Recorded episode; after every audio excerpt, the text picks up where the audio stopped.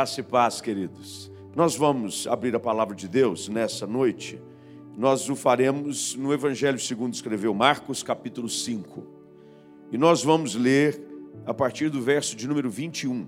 Marcos, capítulo 5, a partir do verso de número 21. Eu leio da nova versão transformadora que diz assim: Jesus entrou novamente no barco e voltou para o outro lado do mar onde uma grande multidão se juntou ao seu redor na praia. Então chegou um dos líderes da sinagoga local, chamado Jairo. Quando viu Jesus, prostrou-se a seus pés e suplicou repetidas vezes: Minha filhinha está morrendo. Por favor, venha e ponha as mãos sobre ela, cure-a para que ela viva. Jesus foi com ele e todo o povo o seguiu, apertando-se ao seu redor. Enquanto Jesus ainda falava com a mulher, chegaram alguns mensageiros da casa de Jairo, o líder da sinagoga, e lhe disseram: Sua filha morreu. Para que continuar incomodando o mestre? Jesus, porém, ouviu essas palavras e disse a Jairo: não tenha medo, apenas creia. Então Jesus deteve a multidão e não deixou que ninguém o acompanhasse, exceto Pedro, Tiago e João, irmão de Tiago. Quando chegaram à casa do líder da sinagoga, Jesus viu um grande tumulto, com muito choro e lamentação. Então entrou e perguntou: Por que todo esse tumulto e choro? A criança não morreu está apenas dormindo. A multidão riu de Jesus. Ele, porém, fez todos saírem e levou o pai e a mãe da menina e os três discípulos para o quarto onde ela estava deitada. Segurando-a pela mão, disse-lhe: Talitacume, que quer dizer: Menina, levante-se. A menina que tinha 12 anos levantou-se de imediato e começou a andar todos ficaram muito admirados. Jesus deu ordens claras para que não contassem a ninguém o que havia acontecido. E depois mandou que dessem alguma coisa para a menina comer. Vamos orar. Mesmo assentados, você poderia fechar os seus olhos, curvar sua cabeça. Pai, nós te damos graças pela oportunidade que temos de abrir a tua palavra e diante dela recebermos aquilo que só ela tem o poder de nos dar: esperança, fé e a certeza de que a tua palavra vivifica o nosso coração. Pedimos que o Senhor faça de cada um de nós aqui alguém que está aberto a receber uma palavra que vai mudar a nossa realidade, porque assim nós cremos. E é no nome de Jesus que nós oramos. Amém. E amém. Diga graças a Deus. Graças a Deus. A história de Jairo é uma história que mistura sucesso, dor, dificuldade e alegria muito parecido com a nossa história. A nossa história, ela é uma história cheia de elementos e de emoções das mais distintas possíveis. Se você fizer um flashback da sua vida, entrar no turno do tempo, você vai rapidamente perceber que teve momentos de alegria, momentos de festa, momentos de luta momentos aonde você pensou até em jogar tudo para o alto, mas momentos aonde você festejou, porque o ciclo da vida é exatamente assim. Nós nunca vamos viver uma vida estática. Nós vamos viver entre altos e baixos. Dias bons vêm, dias bons vão embora. Dias difíceis vêm, dias difíceis vão embora. E a história de hoje conta-nos mais ou menos de uma forma sucinta essa experiência de um momento da vida deste homem, que era um homem distinto. O que sabemos a respeito dele é o fato de que ele era alguém influente na sociedade em que vivia. Jairo, chefe da sinagoga, responsável por cuidar do lugar aonde as pessoas vinham para ler a palavra de Deus, se reuniam para orar e tinham tempo de comunhão. Mais ou menos a igreja dos nossos dias, naqueles dias. Jairo era um homem respeitado.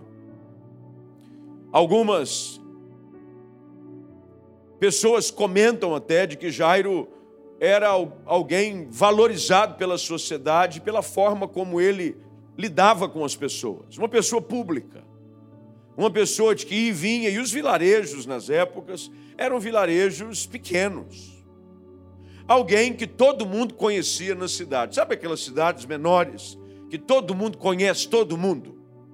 Ah, você é quem? Não, eu sou filho de fulano de tal, que é neto de Beltrano de tal. Por exemplo, na cidade do meu pai. Meu pai vem de uma cidadezinha no interior de Minas Gerais chamada Itaú de Minas. Só que lá em Itaú todo mundo se conhece. Aí quando eu chego, e já faz muito tempo que eu não vou, quando você chega e diz assim: quem que é esse? É o Flávio. Que Flávio? Filho do Lazinho, que é filho da dona Eta, que é casado com o Geraldo, que trabalhava na fábrica de cimento. Conhece a história assim ou não? Você vai identificando a pessoa por associação na família.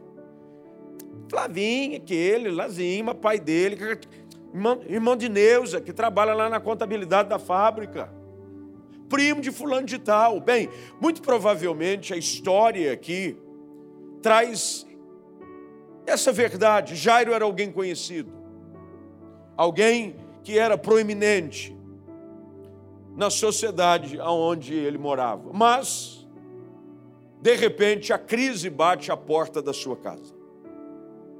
Crises elas vêm sem sobreaviso. Não vem um alerta como nós temos às vezes de meteorologia. Um alerta meteorológico avisando que vem uma frente fria por aí. Ou quando você tem países aonde o inverno é mais rigoroso, onde as chuvas são mais intensas, e por mais que as pessoas desenvolvam isso, elas não conseguem antecipar com tempo suficiente o tamanho do problema que vai chegar, mas tentam.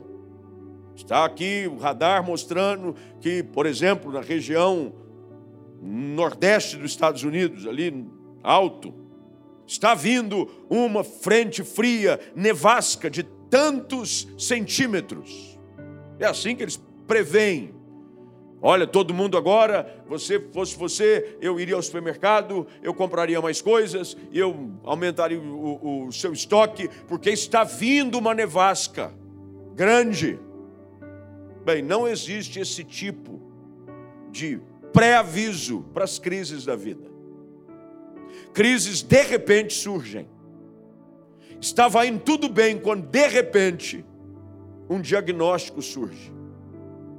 Você vai fazer um exame de rotina, você vai fazer algo que você normalmente faz, ou você está em casa, sai do banho, e sente algo estranho no corpo, vê um caroço aqui, ou vê uma mancha colar. Eu tenho um pastor amigo que está em tratamento, é, ele teve uma recidiva de uma leucemia mieloide aguda. Ativo, moço, ele tem 39 anos. Pastor, um dia ele disse que estava saindo do banho, saiu do box, parou em frente ao espelho, quando de repente ele viu uma mancha rocheada na barriga olhou, viu uma outra mancha rocheada na barriga. Ele apertava, não sentia dor, achou estranho, mostrou para a esposa, foram para o hospital. O médico olha e de repente diz: Daqui você não sai. Como assim, doutor? Eu preciso é, é, buscar roupa em casa. Sua esposa vai buscar suas roupas em casa. Você está internando com emergência agora. Vamos fazer os seus exames. Fizeram os exames e ele, as plaquetas baixíssimas, um quadro de leucemia. Saindo do banho. As crises vêm e nos pegam de surpresa. É um telefone que toca no meio da noite, quando alguém tinha ido para algum lugar e você estava tranquilo, como alguns aqui, infelizmente, quem sabe conhecem ou tiveram casos semelhantes na família. Fulano pegou o carro para ir para. De repente toca o telefone. Você é parente de Beltrano? Sim, aqui é do hospital tal. Infelizmente, essa pessoa deu entrada num acidente e não sobreviveu. Aquelas pancadas que nos colocam no olho do furacão. A história de Jairo nos é apresentada assim. Jairo tem um problema dentro de casa. Os problemas dentro de casa são os mais difíceis da gente lidar com eles. Normalmente os problemas dentro de casa, eles refletem fora de casa. E no caso de Jairo era um problema ainda mais intenso, porque era um problema com a sua única filha. Filhinha do papai. 12 anos. Aquela idade em que a menina está desabrochando ela está começando a virar uma menininha, e ela começa a desenvolver ainda mais a sua vaidade. Essa menina, de repente, nós não sabemos, começa com um quadro de enfermidade. A única coisa que nós sabemos é de que Jairo chega até Jesus e diz para ele: A minha crise é essa, a minha filhinha está morrendo a minha filha está morrendo. E a maneira carinhosa como Jairo se dirige a Jesus, fazendo referência da menina, ele diz: A minha filhinha está morrendo. Talvez não haja dor maior para os pais do que ver a dor nos seus filhos. Ver o filho sofrer, ver o filho passar por uma enfermidade, dói mais nos pais do que a gente consegue imaginar. Tem pais que dizem assim: ah, se eu pudesse, eu tirava essa febre dele. Eu já vivi muito. Eu já vivi mais que ele, eu já ouvi isso de ovelhas, clamando pelos seus filhos, dizendo: Pastor, meu filho, o médico disse isso, mas eu orei para Deus.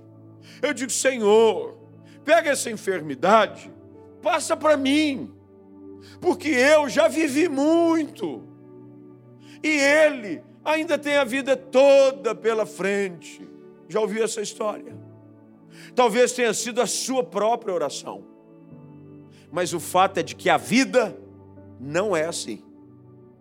A menina está doente, a menina está morrendo, e não existe nada pior e eu não sei se você já teve essa experiência de ver alguém morrendo aos poucos diante dos seus olhos. É difícil. Há cerca de nove anos atrás, eu perdi meu irmão. Meu irmão faz dez anos agora, de agosto, 29 de agosto de 2012. Meu irmão, com 41 anos, morre desenvolveu uma dissecção da horta.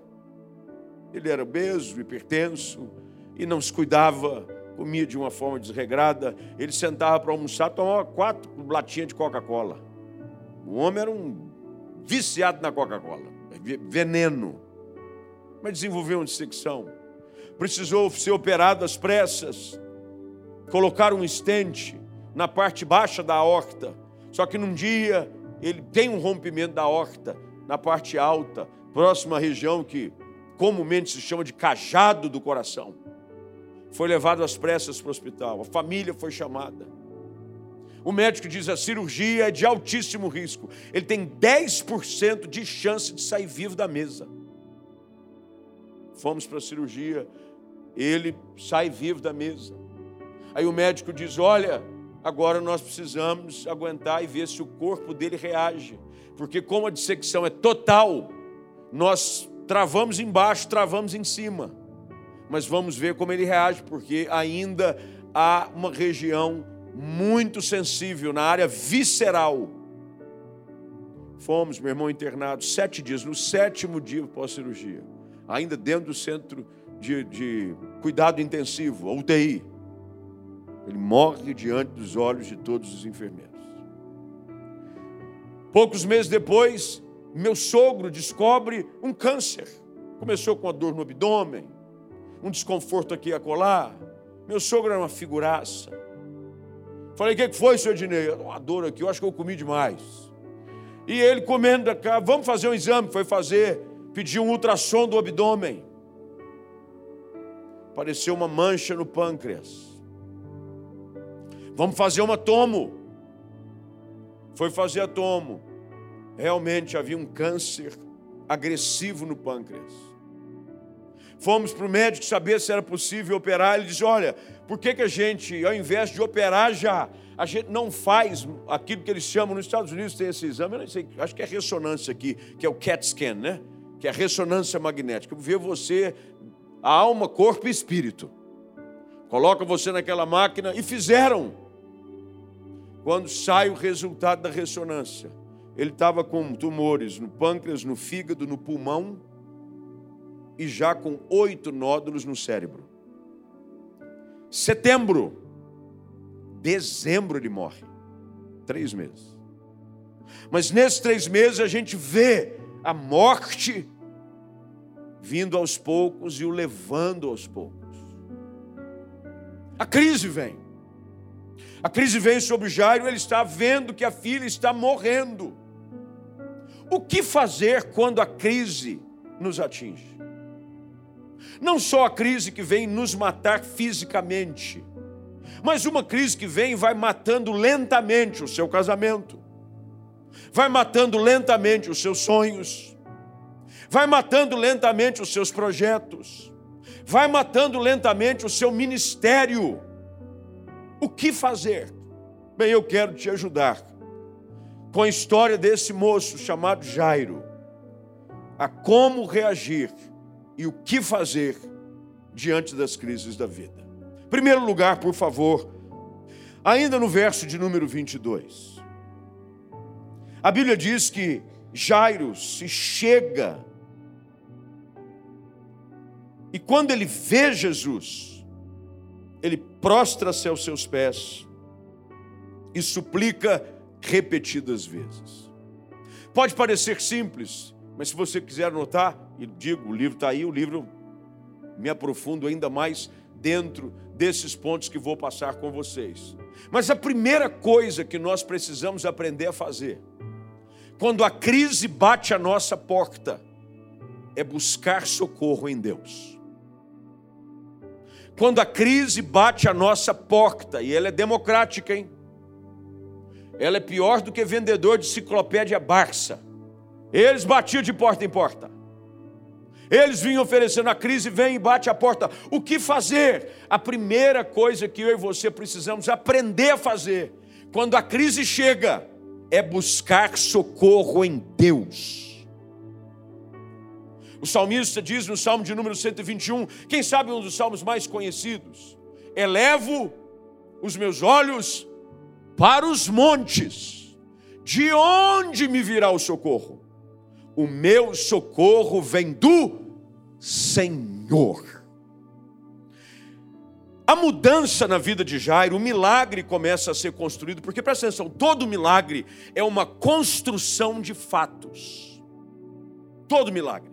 Se você pegar os milagres narrados nos evangelhos, os milagres que são citados e registrados no Antigo Testamento, ele é uma série de cenas e fatos que vão se somando. Dentro da história que nós lemos, há uma intercorrência entre o momento em que Jesus vai para a casa de Jairo até chegar lá. A Bíblia diz que vem no meio da multidão uma mulher que já sofria com fluxo de sangue há 12 anos. Mas aí você vai ver a construção do seu milagre. Ela tenta usar todo o dinheiro que ela tem, só que ao invés de melhorar, só piora. Até que então ela decide: se eu apenas lhe tocar a orla da veste, eu serei curada. Ela rompe a multidão, toca na orla da veste. Um milagre acontece. Jesus sente que dele sai poder. Começa um diálogo. Mas tudo começa com o primeiro passo. E o passo necessário para você experimentar um milagre na sua vida e vencer suas crises é buscar a Deus. Sozinho você não consegue. Ninguém consegue sobreviver às crises sozinho. A nossa força é limitada. O nosso braço não tem força suficiente e ele é curto demais para nos dar vitória sozinhos. É por isso que quando Davi chega diante de Golias, ele diz: Eu vou contra ti, em nome do Senhor dos exércitos. Quando a crise chegar, busque Deus. Qual é a atitude de Jairo? Jairo busca Deus de maneira intensa. Não é só buscar a Deus porque eu estou mandando você buscar. Eu estou dizendo para você buscar a Deus, porque se você não buscar a Deus, você vai ficar escravo dessa crise. De que jeito que você busca? Com todas as suas forças. Se dependesse do seu clamor, fica aqui uma pergunta no ar. Se dependesse do seu clamor, da intensidade da sua oração, porque o texto diz que Jairo fala repetidas vezes. Se dependesse da sua busca, o que aconteceria de milagre na sua vida? Tem gente que quer milagre, mas não quer buscar. Tem gente que quer ver a crise sendo vencida, mas não quer orar. O que eu aprendo nesse texto é que Jairo é intenso em buscar a Deus. Eu tenho que ser intenso para buscar a Deus. Tem uma história que é registrada nos evangelhos, Lucas capítulo de número 18. É uma mulher que vem clamando insistentemente ao Senhor, vem clamando insistentemente ao Senhor, vem clamando insistentemente ao Senhor.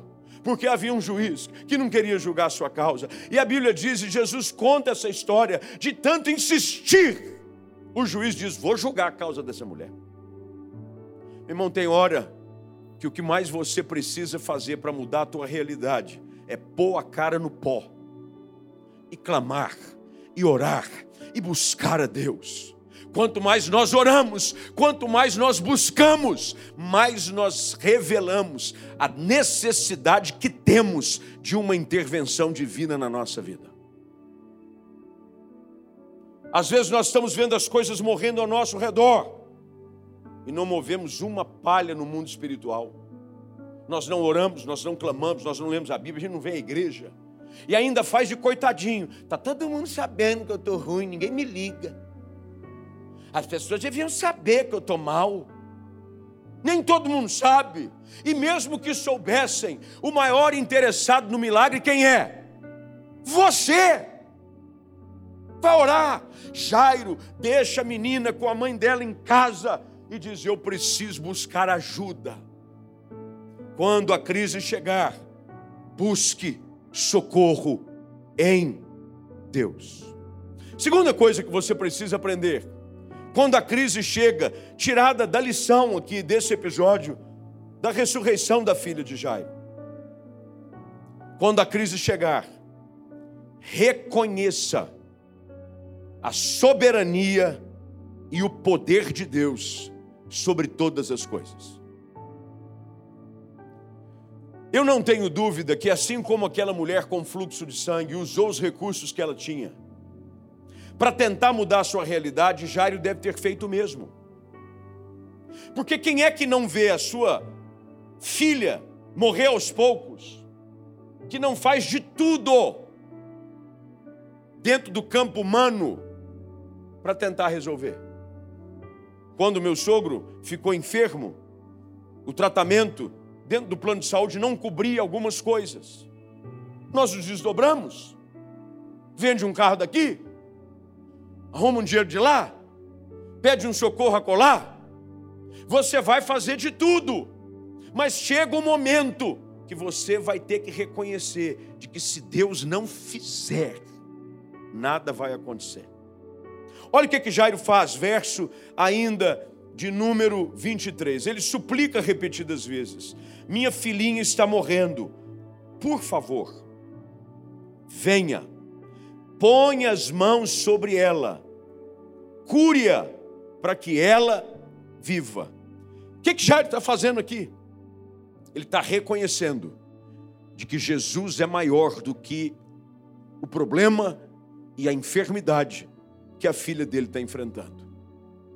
Para você vencer as crises da vida, você precisa hoje reconhecer de que Deus é maior. Deus é maior do que a tua dor, Deus é maior do que essa crise, Deus é maior do que essa enfermidade. Você precisa dizer diante dele: Senhor, eu creio em ti. E eu sei que basta uma palavra tua para mudar a realidade da minha casa, para transformar meu casamento, para abrir uma porta, para eu conseguir fechar esse contrato, para essa sentença na justiça que está parada, ninguém sabe onde está, engavetaram, mas eu sei que o Senhor é o soberano governante do universo. É o Senhor que controla todas as coisas. É Ele que tem nas mãos a chave de Davi. A porta que ele abre, ninguém fecha. A porta que ele fecha, ninguém abre. Você precisa reconhecer que Deus é grande. Tem gente que olha para o problema e se prostra diante dele. Não diga para os seus problemas que eles são grandes. Diga para os seus problemas que o teu Deus é grande. Eu cresci dentro da igreja e quase que rotineiramente, quando prego em algum lugar, a minha mente homilética, né, disposição da palavra, está quase que vinculada. Eu acho que no cérebro aqui fizeram um gato com o fio da mensagem misturado com o fio da música. Sabe aqueles gatos que faz, que usa? Só tem uma tomada, aí pega dois fios e coloca. Quem nunca fez isso? Você arranca, junta os dois, vai ligar na mesma tomada mesmo. Não tinha nada, plug. É, eu não sei como é que chama no Paraná, mas no Rio de Janeiro é Benjamin. Você não tem Benjamin, você descobre, vai, rola aqui, bota uma fita, fita é, é, mete junto. Eu acho que o meu cérebro está ligado, porque todas as vezes que eu vou pregar, alguma coisa que fale da soberania de Deus. Eu lembro de uma música. Eu me lembro de uma canção que dizia assim: Não há Deus tão grande como tu. Não, não há. Não, não há.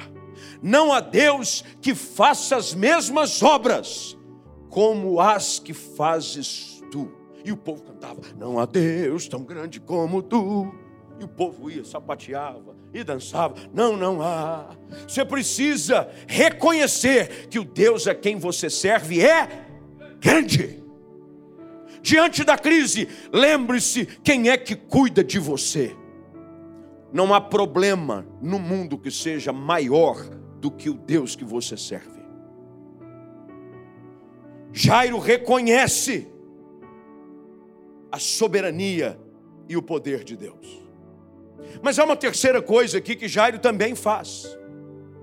No verso de número 23 ainda, juntamente com a sua busca por socorro do alto, com o reconhecimento do poder de Deus para mudar a situação, Jairo faz uma terceira coisa dentro do discurso, porque essas palavras registradas aqui no verso de número 23 são dirigidas a Jesus.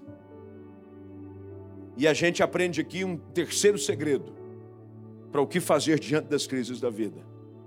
Quando a crise da vida chegar, quando o dia difícil te alcançar, faça uma declaração de fé quando Jairo diz: Venha, põe as mãos sobre ela. Ele está dizendo: O senhor tem poder para pôr a mão sobre ela, tua mão é mais poderosa. Mas ele termina dizendo: Cure-a, para que ela viva. O cenário era um cenário de quê? Morte. Mas Jairo profetiza vida. Quando a crise chegar, não faça coro com o discurso dos pessimistas. Faça uma declaração de fé. Eu sei, como Jó disse, que eu verei a bondade do Senhor na terra dos viventes. Eu sei que o meu redentor, ele vive. Ele, você tem que usar sua boca para declarar vida. Meu irmão, libera a vida sobre o seu casamento, sobre os seus filhos. Pastor, meu filho está longe, meu filho está envolvido em coisa. Pastor, eu estou vendo ele se perdendo aos poucos. Seja bênção de Deus, profeta de Deus, sobre a sua casa, sobre o seu filho. Diga: Eu creio que verei os meus filhos no altar. Eu creio que eu verei, como Josué disse, eu e a minha casa servindo ao Senhor. Faça uma declaração de fé. Para de ser boca de morte. Provérbios diz que a morte e a vida estão no poder da língua. Tem gente que cria um cenário de morte. Vem uma crise. Ah, agora eu acho que não tem saída. Eu recebi uma ligação uma vez de uma pessoa para que eu fosse até o hospital orar por um familiar. Falei, olha, vamos lá, pastor, mas é restrita a entrada, mesmo com acesso facilitado para pastores, ministros. É, eu vou esperar o senhor na porta do hospital, porque nós entramos juntos e facilita para ver se eu conversar com a chefe da enfermagem, com o médico responsável, para liberar o senhor para orar. Encontrei na frente do hospital. Como é que tá? Eu sim, solidário, né? Dizendo, vamos crer, Deus vai operar. O familiar diz para mim, pastor, na realidade eu chamei o senhor aqui, mas para que era uma vontade da pessoa. Eu olhei para ele e falei, ah, então, porque a situação mesmo não, não tem como mudar. Eu olhei para ele e falei assim: não estou entendendo. Você me pediu aqui para vir fazer o quê então? Não, orar, entendeu, pastor? Vem, a família vai ficar feliz de ver o senhor aqui. Eu falei: eu não vim aqui para deixar a família feliz só porque eu vim. Eu vim aqui para declarar uma palavra de vida sobre essa pessoa. Eu vim aqui para orar porque eu creio no poder da oração. Irmão, você precisa crer no poder daquilo que sai dos teus lábios. Você precisa entender que quando você abre a boca, você está gerando matéria-prima para o diabo construir algo que vai gerar uma fortaleza de prisão, ou você vai liberar matéria-prima de vida, de esperança, de mudança de vida. Ele lá na frente do hospital, falei assim para ele: faz um favor para mim. Ô pastor, não entra não. Fica aí. Não, mas eu vou. Psst, fica aí. Vai por mim, você vai atrapalhar. Ele não cria. Você tem que usar palavras de fé, mesmo quando tudo queira te convencer que não dá mais. Jairo sai de casa. A menina deveria estar com febre de 41 graus. Pálida, olhar baixo, ela está morrendo. É o pai que diz: ela está morrendo. Mas ele diz: vem para casa, Jesus, põe a mão, eu sei que ela vai viver. Você precisa, em meio às suas crises, escolher o discurso da vida, da esperança, da fé, do poder de Deus. Faça uma declaração de fé. Quarto lugar, Jesus vai para casa com Jairo. Olha que coisa boa, Jesus vai para casa com ele. No meio do percurso, lembra da história que eu contei? Uma mulher vem toca na hora da vesta de Jesus. Ela é curada imediatamente. Jesus sente que dele sai poder. Quem está assistindo de camarote? Quem, gente? Jairo. Jesus está indo para casa de quem? Jairo. Quem está acompanhando Jesus? Jairo, quem provavelmente, é lógico que aqui é uma conjectura, o texto não nos coloca explicitamente, mas muito provavelmente, quando a mulher toca na orla da veste de Jairo, quem, de Jesus, quem é que estava do lado de Jesus? Jairo. Jairo vê um negócio daquele falando, arrepiei, ó. Ele está indo para casa. Vai ter cura na minha família. A minha filha vai viver. A morte não vai prevalecer. Jairo deve ter sentido isso. Às vezes é assim num culto, você sai, Deus vem e fala com você. Deus fala através de uma palavra, Deus fala através de uma canção, Deus fala através de um irmão. O pastor vem aqui no final de um culto, abraça você, ora por você. Você diz: Oh Deus, essa semana vai ser bênção, eu creio, vai ser semana de milagre. Só que é o que acontece, verso 35.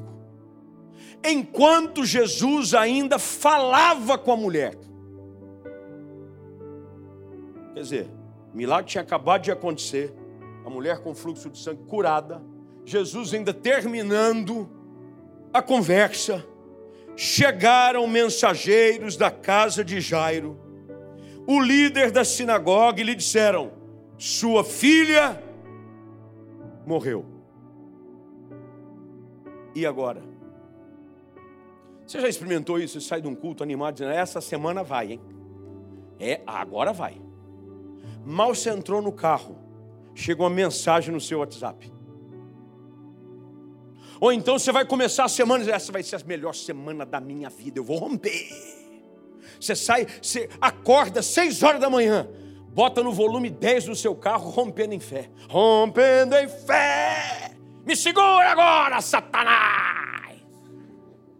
Você sai animado. Chega no trabalho.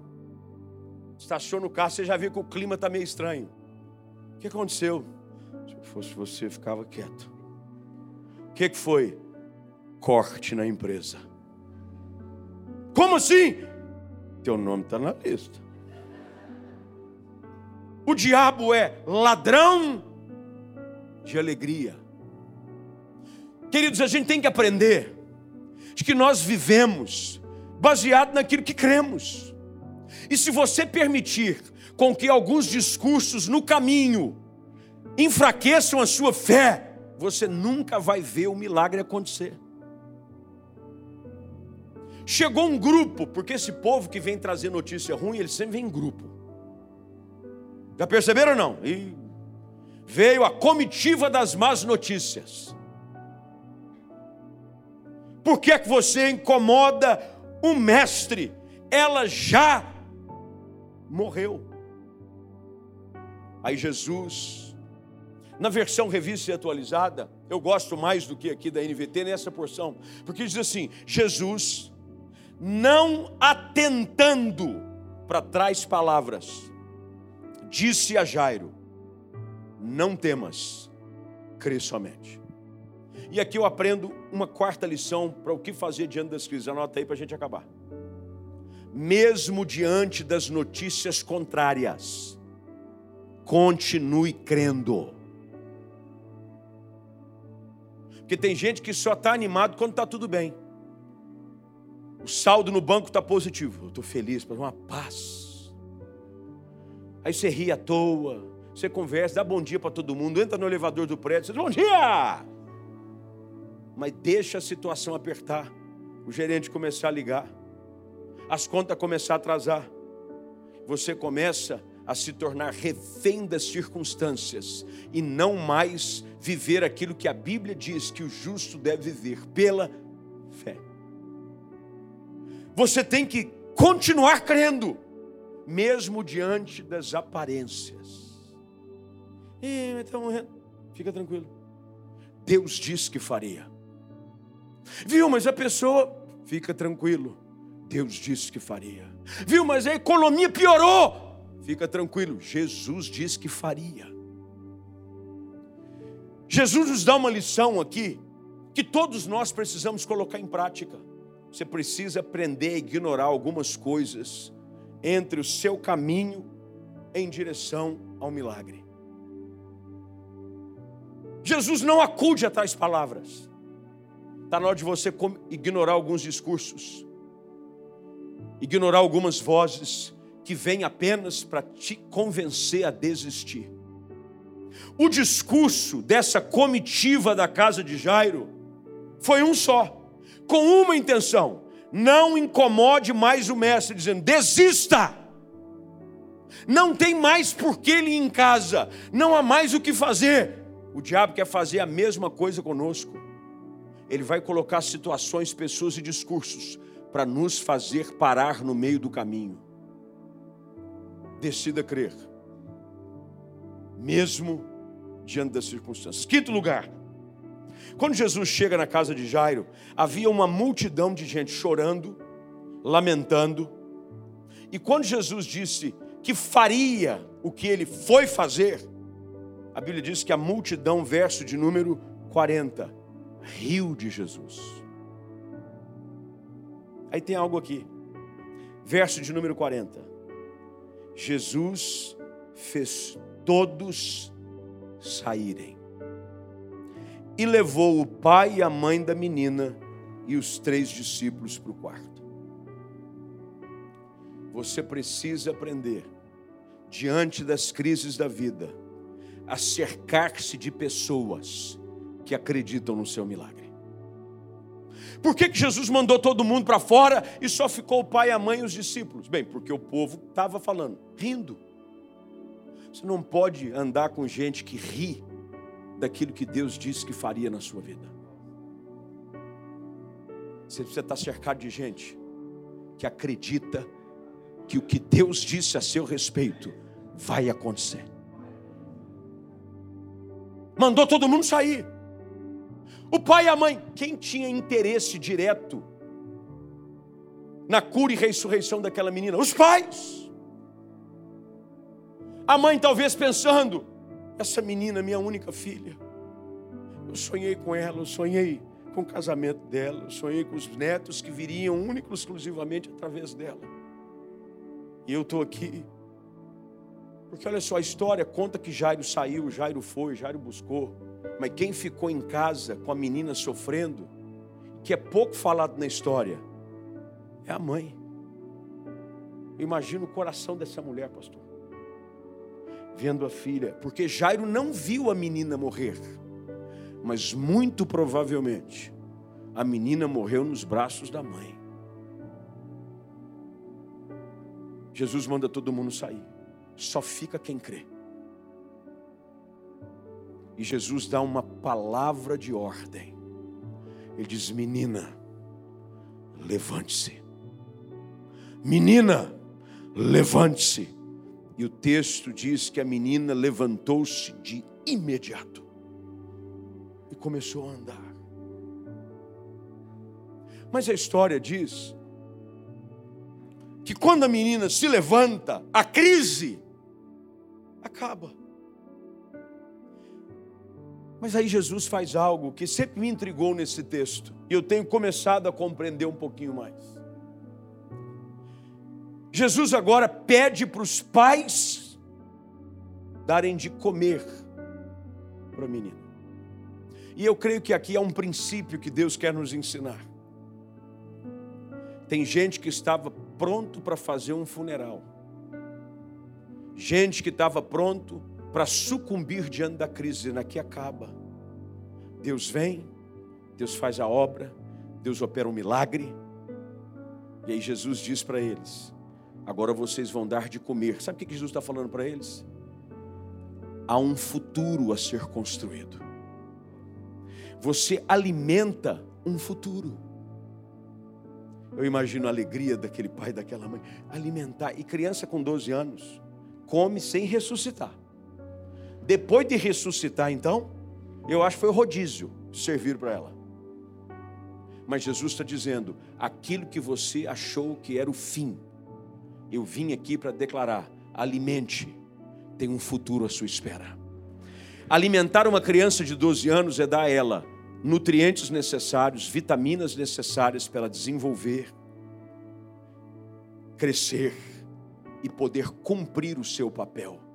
E eu creio que Deus me trouxe aqui nesses dias para falar o seu coração e para dizer para você: eu não sei qual é a crise que você está enfrentando, eu não sei qual é a situação que te cerca, eu não sei o que é que estão tentando te convencer a desistir, mas Deus quer que você ouça essa palavra e que você busque socorro do alto hoje e você creia que Ele pode todas as coisas, para que você declare com o poder dos seus lábios que vai acontecer um milagre na sua casa. E você vai se cercar das pessoas certas. Você está no melhor lugar que você poderia estar num domingo à noite, na casa de Deus. Este é o lugar da bênção, este é o lugar do milagre, este é o lugar da cura. Aqui tem gente que acredita no seu milagre aqui tem pastores, aqui tem irmãos, aqui tem uma igreja, aqui tem um propósito. Tudo o que acontece aqui tem como alvo ver a ação poderosa de Deus na sua vida. Eu não sei você, mas eu acredito que Deus hoje pode mudar a tua história. E aquilo que você acha que não tem mais vida, Jesus está te dizendo: dá de comer, alimenta, eu estou te entregando um futuro. Há um futuro maravilhoso à sua espera. Eu, quando chegar no céu, tem alguns personagens que eu quero encontrar. Um deles é Jairo. Eu quero chegar no céu e encontrar com Jairo e dizer: Jairo, e aí? Como é que foi o casamento da menina? Ô Jairo, e os netinhos? Porque quando Deus restaura, cura e transforma, Ele faz mais daquilo que a gente consegue imaginar. Não há nada perdido na sua vida. A crise veio apenas para que você hoje exercite o poder da fé e declare que, em nome de Jesus, há um futuro de possibilidades à sua espera, em nome de Jesus. Você vai fechar os seus olhos, vai curvar sua cabeça. E eu quero orar com você. Daqui a pouquinho o pastor Jacó vai vir, vai conduzir esse tempo de oração, mas eu quero hoje te dar a oportunidade de responder ao convite que o Espírito Santo faz ao seu coração através da exposição da palavra. Tem gente que chegou aqui, está como Jairo. Tem gente que está aqui no culto e tem coisa morrendo lá em casa. Tem gente que está aqui hoje, conectado conosco online, e tem coisas morrendo lá no trabalho.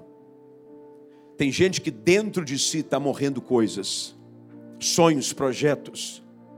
Mas Deus te colocou nesse ambiente para dizer: se você crer em mim, se você exercitar a sua fé, eu não somente vou para casa com você, mas o que eu vou fazer na sua vida é algo novo, é algo grande, para que você experimente o meu poder na sua casa e na sua vida. E se você é uma dessas pessoas, e se você deseja, como Jairo, insistentemente, clamar por um milagre na sua vida, eu quero te dar a oportunidade, agora, você não precisa esperar ninguém vir, você vai vir se Deus falou com você, você vai sair do seu lugar agora, e você vai fazer aqui da frente o altar da restauração da sua vida, da sua casa, do seu futuro, hoje à noite. Hoje é noite de transformação e cura, de libertação, de salvação, mas você precisa sair do seu lugar. É agora. Jairo rompeu, prostrou-se, suplicou insistentemente. E às vezes a gente num culto, Deus fala conosco, e a gente fica de braço cruzado como se nada tivesse acontecendo. Deus marcou um encontro com você aqui hoje à noite. Antes de você chegar, Deus estava ansioso pela sua chegada. Porque hoje é noite de cura, de milagre, de transformação, de novos começos. E você vai fazer isso agora. Pede licença, vem para cá. Tem casais que precisam vir de mãos dadas. Casais. O marido precisa pegar na mão da esposa. O casamento está morrendo. Os sonhos da vida dois estão naufragando. Você vai pegar na mão do seu cônjuge e você não tem que ter vergonha nenhuma. Porque você está saindo do seu lugar para vir para para frente, para experimentar a partir de hoje o melhor tempo da sua vida conjugal. É agora, mas você precisa pegar na mão do seu. Vem para cá. Você vai vir. Esse é um ambiente para quem crê, não é para quem ri, não é para quem duvida. Esse é um ambiente que crê naquilo que Jesus disse que faria. Deus vai levantar coisas que estão quase prontas a serem sepultadas, para você voltar a alimentar um futuro que Deus está resgatando para você, um futuro, um futuro novo para a sua vida. Vem para cá. E nós cremos que enquanto estamos orando aqui, Anjos da parte de Deus estão recebendo ordens a seu respeito. Tem lares sendo visitados, hospitais, leitos de hospital. Gente em casa online está sendo visitada, porque o clamor do povo de Deus Vou trazer foi levantado aqui. A lembrança, o que me traz a esperança e a fé no meu Deus, e em silêncio esperarei relembrar a verdade que a sua bondade sempre se refaz, crendo em meu Deus, não desistirei. Ó Senhor Jesus, a tua palavra foi comunicada com clareza. E eu creio agora neste momento que o teu Espírito Santo está gerando um entendimento espiritual, está gerando, Senhor, uma visão espiritual, Senhor, na vida desta mulher, na vida deste homem. Talvez seja um momento, ó Deus, delicado, como Jairo estava vivendo, uma ameaça. Talvez mais do que uma ameaça, uma certeza através das vozes da negatividade e da incredulidade. Talvez, ó Deus, o riso da incredulidade, como nós ouvimos na tua palavra. Senhor, o Senhor é que conhece o coração deste homem, desta mulher, deste casal, sabe do recomeço, ó Deus, da construção desse novo futuro. E é por isso que nós estamos aqui orando agora, Senhor. Estamos clamando a Ti, para que o Senhor intervenha na vida dessas pessoas. Nós lembramos também agora, Senhor, nesse instante, do Elias, que acabou de perder o pai. Pedimos, ó Deus, o teu consolo e o teu conforto, e intercedemos pela Andréia que está na UTI com câncer.